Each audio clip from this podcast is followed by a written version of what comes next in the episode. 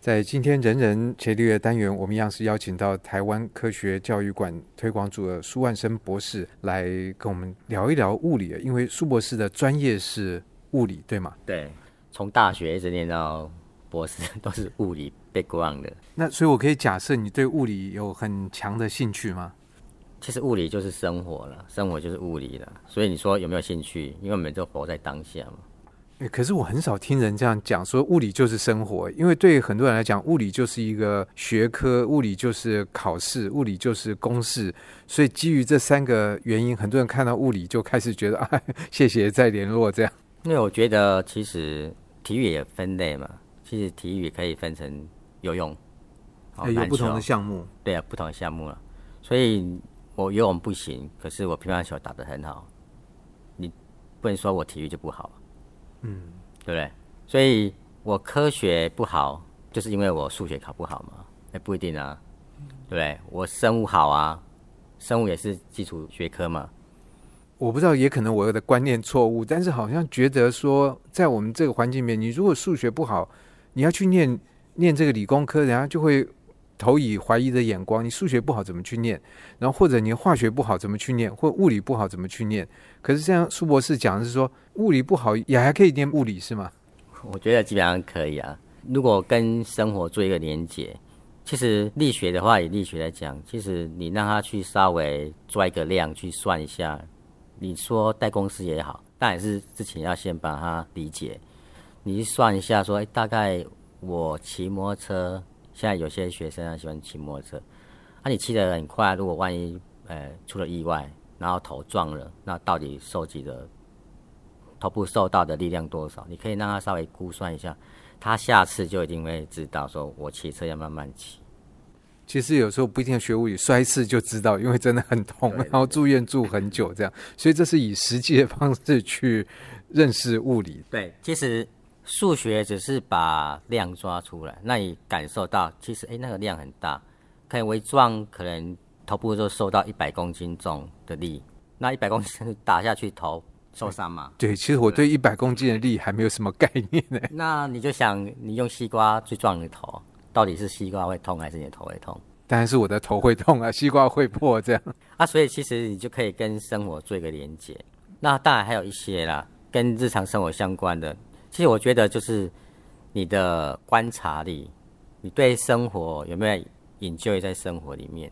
那从生活里面就可以看到一些科学现象啊，这就会蛮有趣的。我举一个例子好了，我儿子他喜欢玩乐高，那刚好那个乐高它是一个飞机的形式，所以有点像战斗机，所以它战斗机那一个驾驶窗防护罩嘛，所以那个罩呢，它是。黄色的，我那时候没有意识到，他就里面放一个忍者，那给我看，哎，爸爸，你看这个看起来忍者是绿色的，他本来什么颜色？他问我说，哎，你看这是绿色的忍者吗？我说对。那后来我才发现不是，开怀大笑说我被他骗，因为里面的忍者是蓝色，但是那个玻璃窗的那个像黄色的，有他就改变了它的颜色的呈现。小朋友不懂，可是他觉得很有趣，那很有趣，他就会想要问为什么。所以生活里面处处都是科学。应该说，科学的这些研究的来源，本来他的疑问就是从生活里面产生的。可是我不知道苏博士，你在你的过程里面，应该碰到很多人蛮害怕物理的吧？对，因为通常就是遇到说不知道怎么算，算拿算出正确答案。他没有去了解说背后到底要传达什么样的讯息，或是背后什么意义存在，就是跟生活做连结嘛。那其实，在还没有发现同位素之前，就一些比较古老部落，它有些那村员会死掉，但是这时候可能要问一下女巫嘛，或长老为什么？哎，是不是受了诅咒啊什么？后来我们知道，那是因为他居住地方有放射性元素在。就是东方跟西方不一样啊，西方会觉得说，任何很奇怪的事、很不可思议的事情，他都想要来做实验，把它解决。但是在我们东方这边呢，就觉得天意，天意，这可能是有不可，会你做坏事这样，你遭到了惩罚。对，这是东西不一样的观点嘛。那如果说有一个学生，他对啊，我对生活周遭这个也蛮感兴趣的，可是我一碰到物理的这个教学现场，我就没有办法把我对生活的兴趣跟这个计算这件事情连在一起。那我怎么去解决这种问题嘛？其实这个问题是蛮好的，所以我们现在在我们的新课纲里面，是在强调探究跟实作。其实你就是从探究，然后去归纳一些科学的一个原因，再来在实作。有些呢就是太理论了，它公式呢是哎美化了，有些因素不考虑的。其实你透过在实作过程，你发现哎，最后做出来的归纳出来的一个结果，怎么跟公式不一样？那这样子学生就会去思考。那思考的话，其实它有脉络可循。那其实最后你只只是用纸跟笔把答案的过程算出来，就这样而已。那其实你会更有感觉。所以等于说，我们自己要呃有更多的体会，更多的思考，然后你开始困于一个问题，后来发现啊，原来这个问题在这课本里面，比如说牛顿老早就经历过，他也帮你归纳出来。这时候再去接触那个公式，就不是一个填鸭式的学习。对对。其实我觉得现在课纲除了探究实作，也在谈素养，就是比较不会那么跟我们的生活离太远，而且现在是一个情境式下，跟你的生活比较做连接。可以更去理解，说我学了这个用在哪里，解释了什么现象。未来我如果发现一些问题，我是可以去动脑思考。诶，我以前学的东西是不是可以用在这上面？或者是我只要再更改某一个步骤，我就可以把结果给推断出来。可这会不会是一个比较理想的状况？因为在很多这个教学现场啊，现在你说这个新课纲，国文有国文的想法，英文也有英文的想法。其实对学生来讲，他觉得每一科都好多东西哦。那再加上学生自己要划手机的时间也蛮多的，所以他会觉得谈素养谈得很简单，可是真的是落实很难落实啊。这个也是一个非常好问题。我个人建议，其实学校还有课程压力在，这是不可避免的。一些额外的探究实作课程，可能也是占了某一小部分而已。但我觉得真正的是家庭教育，因为学生在家庭的时间最长，所以其实父母亲亲子之间应该一起来。这样才会成功。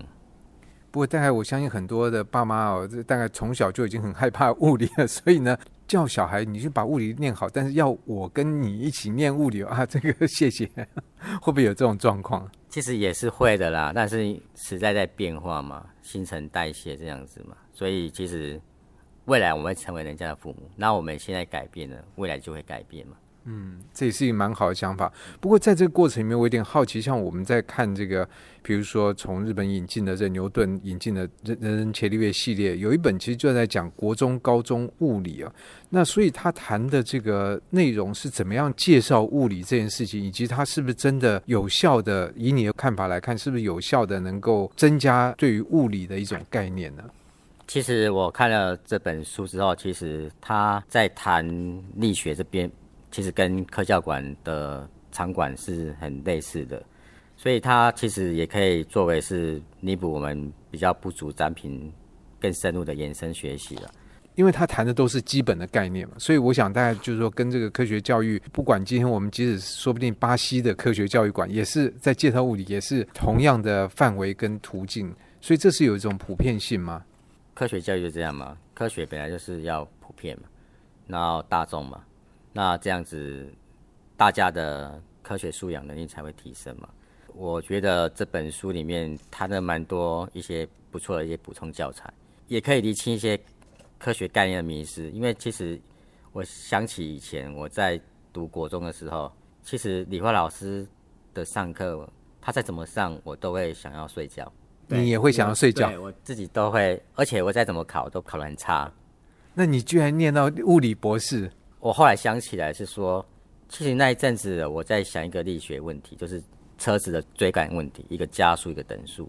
那突然间有一天让我想通了，那从此我就觉得啊，原来就这样子的概念，所以你的物理就变好了，上课也不睡觉，也没有说变得特别好，是觉得它变有趣了。所以我觉得就是说，学员自己如果没有去思考，只是都是接收老师所教给你的，那你这样子可能。会受限于说，哎，我考不好啊，就是没有兴趣。其实很多事情都这样，不管物理、化学、数学，基础的东西就这样，就是你把它想通了，想通了，你就觉得，哎，它其实是很有趣的。其实我觉得也不光是物理，但很多学科都一样，就是每个人有自己的一个奇特的点。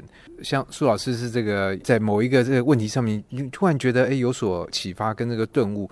那我想对于像牛顿来讲，就是这个苹果扎到头上嘛。虽然我想每个人坐到苹果树下也被苹果扎一扎，但也不会想出同样的结果，因为那个点其实对于……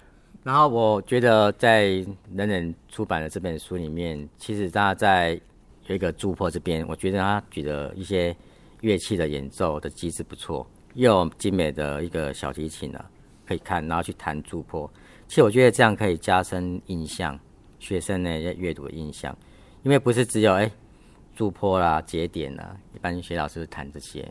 我可能本身我对物理没兴趣，可是我对音乐很感兴趣，因为我喜欢音乐，所以自然而然我去了解它这个背后的原理是什么。我觉得这样也就够了。他不一定真的是要往物理学家去走嘛，可是他了解那个乐器的原理，对于他未来一些乐器的有选择，他也是有一点基础在。而且我觉得，就像刚刚苏博士所提的，就物理就是一种生活。从这个乐器，不管我们今天可能是直笛也好，或小提琴也好，发出的这声音上面，事实上都可以跟物理来做一个印证。甚至我们自己在学的这个过程里面，觉得奇怪，为什么这两条弦同时拉，那个声音好难听啊？你这个可能跟物理稍微这个了解一下，就知道哦，这个可能波产生了干涉干扰吗？因为我们现在谈探究实作。哎，其实有一些老师，他们是在做母子琴的，真的是用手去把它做出来。那其实里面有一些科学原理了。那其实我觉得跟这本书介绍是不谋而合。那你因为手做了母子琴，然后你又了解它背后原理，因为你要去调节它的不同的音嘛，跟它长度有关。所以我觉得这从实作里面去了解科学，哎，这样的一个搭配。那你可能喜欢物理，所以你会动手去把它做出来。你也可能你喜欢音乐，那去了解它的原理，把它做出来。因为有时候喜欢科学的，他去做出一个实际的一个产品出来，他可能缺乏那种音乐的敏感敏感性，哦，所以他可能调音很慢。可是相对的，如果是喜欢音乐的，去把东呃产品做出来，他虽然。一开始不了解科学原理，可是后来经过老师的讲解，他了解。可是他因为有绝对的音感，所以他其实在调调节那个长度，因为跟音有关系嘛，所以他是有绝对的音感，他调的就很快。其实这两个人其实就可以合作，那这也是跨领域的合作。所以我觉得总归是回到呃苏博士所提的这个物理就是生活，而我们每个人的生活不一样，所以其实对应到物理也都可以在不同的物理的领域里面，事实上找到自己的兴趣。那最重要的是自己来去寻找这个自己跟物理的关联点，这是可能每个人最需要做的事情。我觉得说，其实大学的通识教育蛮重要，因为其实就是不同的人，那因为有了通识教育，让大家可以理解这个学科在讲什么。所以不同的领域人就可以合作，因为其实，在一些科学科学的一些产品的关键点的研发，应该是就是通识，就是说我是学数学的，可是因为城市上要解决什么问题，可能城市城市设计师他对于那个呃演算法，就是他不一定懂演算法，可是数学念数学人他懂演算法。不同领域的人去做一个沟通连接，其实很快问题会解决出来。